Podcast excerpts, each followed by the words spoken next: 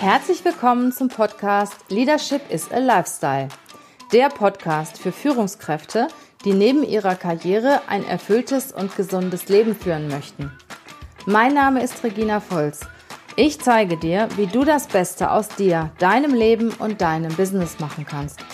Und jetzt geht's los. Viel Spaß mit der heutigen Folge.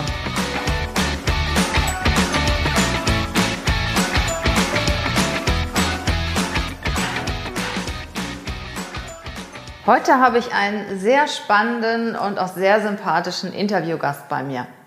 Ich sage immer, ich gehe abends mit dir ins Bett und stehe morgens mit dir wieder auf, weil ich liebe deinen Podcast. Ich habe so viel von dir gelernt, was Verkaufen angeht, Unternehmertum, Mindset, groß zu denken, sich auch als Unternehmer mal was zu trauen.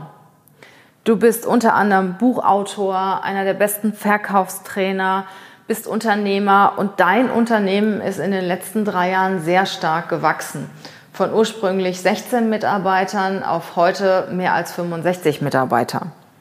Du bist sehr aktiv im Social Media Umfeld. Man findet dich überall auf YouTube, Instagram, Facebook. Du hast tolle Videos, Imagefilme, einen super Podcast. Ich freue mich, dass du heute hier bist. Herzlich willkommen, Dirk Kräuter. Vielen Dank für die Einladung. Dein Unternehmen ist stark gewachsen in den letzten drei Jahren. Verrat uns doch mal, wie du das gemacht hast. Ähm, der erste Punkt ist, ähm, dass ich aus meinem Kopf rausbekommen habe, dass das Kleinbleiben ähm, richtig toll ist. Also dieses Small is beautiful, das aus dem Kopf rauszukriegen. Wenn du, wenn du diesen Bestseller von Timothy Ferris gelesen hast, die Vier-Stunden-Woche, ähm, der propagiert das so richtig. Der sagt, ja, ähm, du bist alleine und du automatisierst alles und du machst komplett Outsourcing und dann hast du ganz viel Freiheit und verdienst trotzdem viel Geld. Das ist genau das Gegenteil von dem, was ich jetzt mache. Mhm.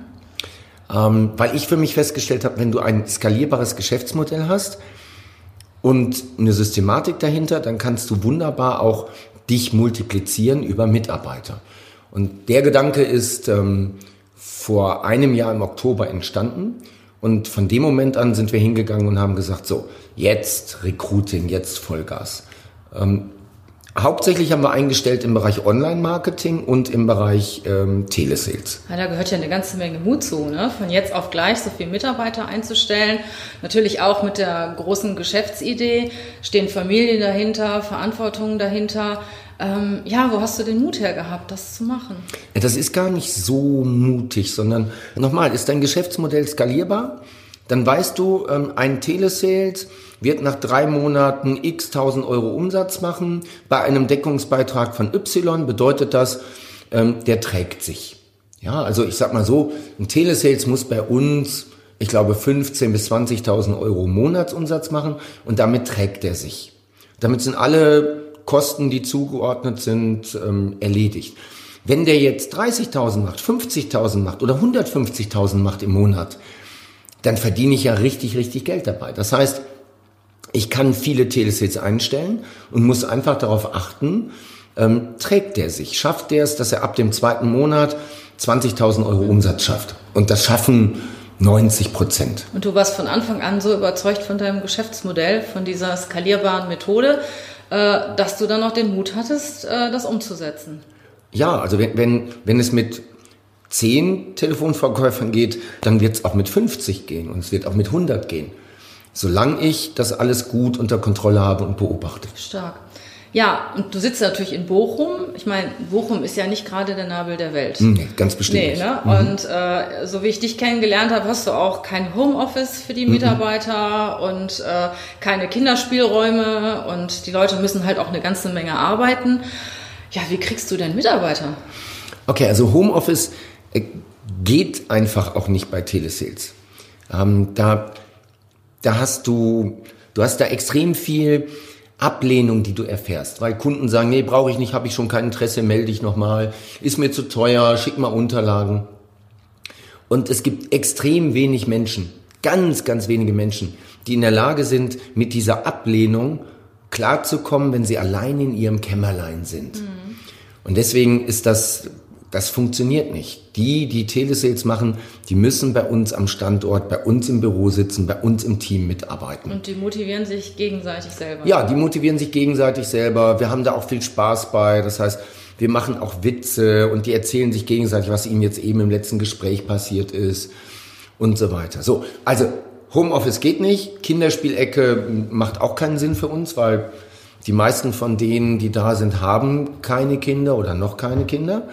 Ähm, wie komme ich an die ran? Wir haben früher klassisch rekrutiert, rekrutiert über Online-Stellenbörsen, haben dann aber Anfang des Jahres festgestellt, das macht für uns keinen Sinn mehr. Die Qualität und die Quantität passt nicht mehr zu dem, was wir brauchen. Haben uns dann viel stärker als Arbeitgebermarke aufgestellt, im Sinne von, ähm, ja, wir haben Vlogs gemacht, ähm, die du bei YouTube findest, also im Sinne von ähm, Videotagebücher, die aus Sicht der Mitarbeiter gedreht werden.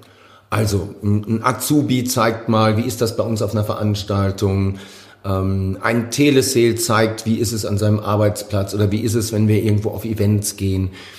Und damit, das ist extrem unterhaltsam, du bekommst Insider-Einblicke, weil unsere Veranstaltungen sind in der Regel ein paar tausend Teilnehmer groß. Mhm, und da erlebst du richtig was. Und ähm, jetzt sehen, sehen Arbeitnehmer, sehen dann ähm, diese Videos und sagen, Mensch, die arbeiten viel, die haben extrem viel Spaß, die sind total locker drauf, ähm, die Chefs sind da auch sehr umgänglich.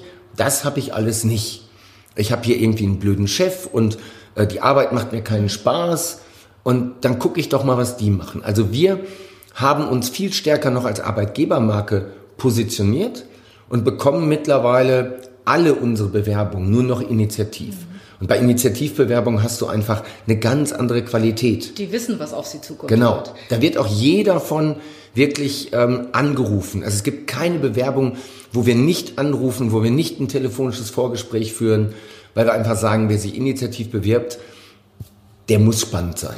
Ich musste ja sagen, ich habe auch gedacht, ach, der Dirk kann ja viel erzählen. Äh, habe mal mit einem Mitarbeiter von dir gesprochen und habe ihn gefragt, sag mal, wie ist das eigentlich für dich? Mehrere Wochenenden und du arbeitest doch sicher 50, 60 Stunden manchmal in der Woche. Äh, du musst ja so viel arbeiten. Wie motivierst du dich? Und dann guckt er mich an mit großen Augen sagt er, du, ich muss nicht, ich darf. Mhm.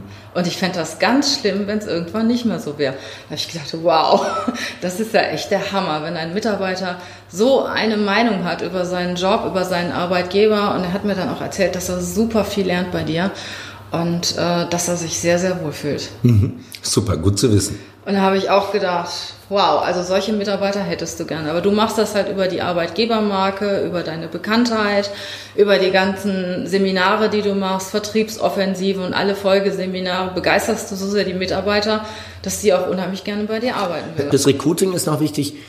Weiß deine Zielgruppe da draußen, dass du gerade suchst? Ja. Das ist eine ganz, ganz wichtige Frage. Wir machen dreimal in der Woche jeweils einen Facebook-Post, wo wir sagen, hey, wir suchen Leute fürs Telesales-Team, wir suchen Leute fürs Online-Marketing-Team und äh, hey, wenn du keinen, äh, wenn du es nicht selber machen willst, aber du kennst vielleicht einen, dann empfiehl doch mal weiter, verlink den unter diesem Post und so weiter. Also weiß, weiß die Zielgruppe da draußen, der potenziellen Arbeitnehmer, dass es dich gibt und dass du gerade suchst. Mhm. Und ähm, das machen die wenigsten. Die wenigsten posten ähm, bei Facebook oder wo auch immer, dass sie gerade Leute suchen. Und ihr macht das ja ganz toll, ne? indem ihr auch eure Mitarbeiter verkleidet mhm. und Spaß habt und auch sagen wir, in den Social Medien zeigt, dass ihr Spaß habt. Genau, ja. Und das zieht natürlich die Leute an. Hast du besondere Dinge, worauf du achtest, wenn du jemanden einstellst? Das heißt, bestimmte Werte, Talente, mhm. die dir wichtig sind bei deinen Leuten? Ja, ähm, Wert im Sinne von, glaubt er das, was wir glauben? Denkt er so, wie wir denken? Also passt er vom Mindset her zu uns, von der Einstellung her? Ähm, was, was ist damit gemeint? In Deutschland werden werden viele eingestellt aufgrund ihrer fachlichen Expertise. Mhm. Werden dann aber gekündigt, weil sie einfach in der, von der Persönlichkeit her nicht zum Unternehmen passen. Und das ist bei uns anders. Wir achten nicht auf die fachlichen Sachen.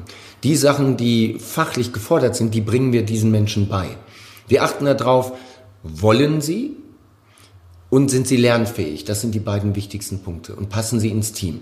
Also wenn jemand zum Beispiel fragt im Vorstellungsgespräch, ähm, werden die Überstunden bezahlt? Ähm, bekomme ich Freizeitausgleich dafür, dass ich am Wochenende mit auf den Veranstaltungen bin? Ähm, wie lang geht das denn abends? Diese klassischen ersten Fragen, ne? Genau. Was verdiene ich? Äh, muss, mhm. Wie viele Stunden muss ich arbeiten? Und äh, gibt es Freizeitausgleich und ja. Homeoffice? Also was mhm. verdiene ich, ist, ist für einen Telesales eine gute Frage. Das ja. ist völlig in Ordnung. Ähm, weil meine Antwort darauf ist, so viel Sie wollen. Mhm. So viel Sie wollen. Ja, also es ist unlimitiert nach oben. Aber wenn er, wenn er diese freizeitorientierte Schonhaltung hat, und da eben dann fragt, wie ist das mit Überstunden ja. und Freizeit, dann ist er schon falsch. Dann ist er vom Mindset her nicht den, den wir suchen. Wir suchen keine Leute, die irgendwie auf äh, Work-Life-Balance achten, weil das ist für mich schon ein Fehler in der Formulierung. Das unterscheidet ja, dass du sagst, ja, es gibt ein Berufsleben und es gibt ein Privatleben. Mhm. Die Menschen, die bei uns arbeiten, unternehmen auch in der Freizeit sehr viel miteinander. Und die, die kommen auch so miteinander unheimlich gut klar. Und deswegen ist das die falsche Frage und das sind auch dann die falschen Kandidaten für uns. Und wenn du jetzt feststellst, nach, sagen wir mal, zwei, drei Wochen, hm, hier und da ist es doch nicht derjenige, der zu mir passen könnte, wie gehst du dann damit um? Also das eine ist, dass du sicherlich nachjustierst, dass du immer wieder auch das Gespräch suchst, dass du ähm, deine Beobachtung abgleichst mit der Wahrnehmung des Mitarbeiters. Mhm. Es ist unfair, einfach zu sagen, ich beobachte den jetzt mal drei Wochen und nach drei Wochen sage ich, ich kündige dich, weil du kannst das und das nicht. Also du gibst Feedback dann. Du gibst Feedback, du gibst ihm eine Chance, dass er sein Verhalten ändern kann. Ähm, du hinterfragst sein Verhalten, vielleicht gibt es da irgendwelche Gründe, ähm, die dieses Verhalten dann, ja, wo es ein Alibi dann dafür gibt. Aber ansonsten Wer Fluktuation ausschließen will, der schließt Wachstum aus. Und deswegen, Fluktuation gehört dazu. Wenn du mal einen Fehlgriff gemacht hast, dann korrigierst du halt den Fehlgriff und zwar relativ schnell. Also du gibst ihm ein, zwei, drei Chancen, aber eine vierte kriegt er definitiv nicht. Wer Fluktuation ausschließt, schließt Wachstum aus. Das Zumindest eine, im Vertrieb. Eine sehr interessante Aussage. Ja, natürlich. Also du musst Willst du wachsen, dann brauchst du mehr Verkäufer. Diese Verkäufer müssen aber alle wollen. Und wenn du jetzt einen dabei hast, der nicht will, mhm. an Wollen können wir nichts machen. Also Wollen ist zu 100 Prozent Aufgabe des Mitarbeiters, nicht als, als Arbeitgeber. Als Arbeitgeber sorge ich dafür, dass der gut ausgebildet wird, dass der Geld bekommt, dass er auf eine gute Infrastruktur trifft. Aber ich bin nicht für seine Motivation verantwortlich. Mhm. Die bringt er von Haus aus mit. Und wer das nicht mitbringt, der ist bei mir falsch. Okay. Würdest du das auch auf andere Branchen übertragen? Du sagst, im Vertrieb ist das ein Must. Wir haben jetzt zum Beispiel eine Personalberatung, viele Recruiter. Äh, Christopher Funk sagt ja zum Beispiel, Recruiter sind Vertriebler.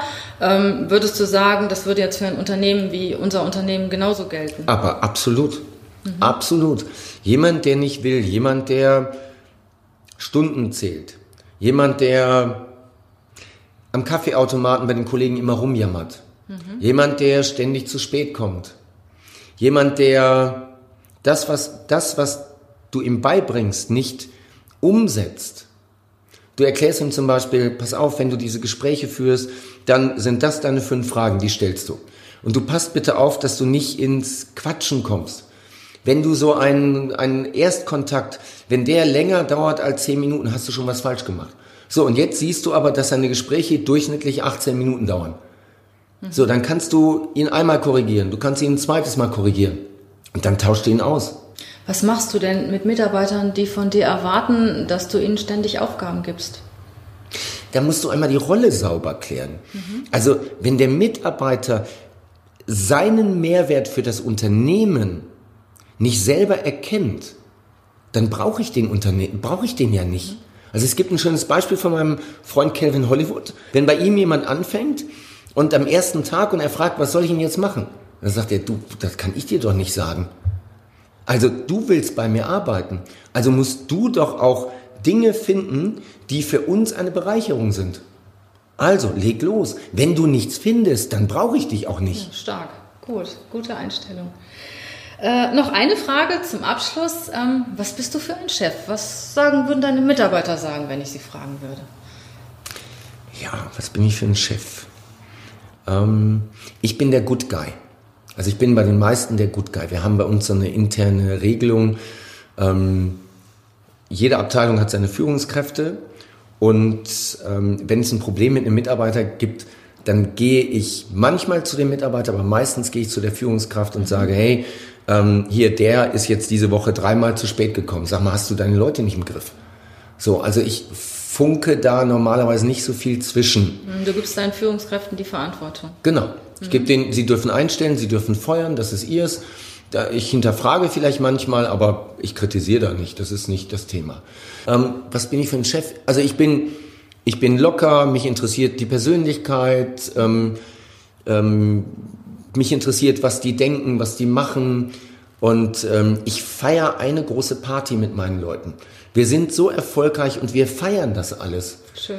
Und wir, wir spielen ein Spiel, um zu gewinnen und nicht, wir spielen nicht defensiv. Wir spielen nicht ein Spiel, um nicht zu verlieren. Tolle Aussage. Ihr spielt ein Spiel, um zu gewinnen. Das haben genau. die Mitarbeiter auch im Kopf. Genau. Und dann kann es auch mal sein, dass wir mal Gegentore kassieren. Mhm. Das gehört dazu. Also wenn ein guter Telesales bei uns mal drei Tage hintereinander nichts verkauft, dann bin ich der Letzte, der irgendwie kommt und sagt, sag mal, was ist denn mit dir los? Ja, sondern dann komme ich eher und sag, ey, du kannst es doch. Du hast jetzt gerade mal irgendwie eine Pechsträhne ähm, komm, ab morgen Attacke. Wenn du jetzt drei Tage nichts verkauft hast, bedeutet das, morgen machst du fünf Abschlüsse. Feier das, morgen geht's weiter. Also ich bin der Good Guy, ich bin auch eher der, der motiviert an der Stelle. Ähm, ja, und die Kritik überlasse ich im Schwerpunkt meinen Mitarbeitern. Ja, vielen Dank, Dirk, für das spannende und interessante Interview. Ich denke, der eine oder andere hat sicher das was mitnehmen können und ich wünsche dir noch eine gute Zeit. Vielen Dank. Dank. Super.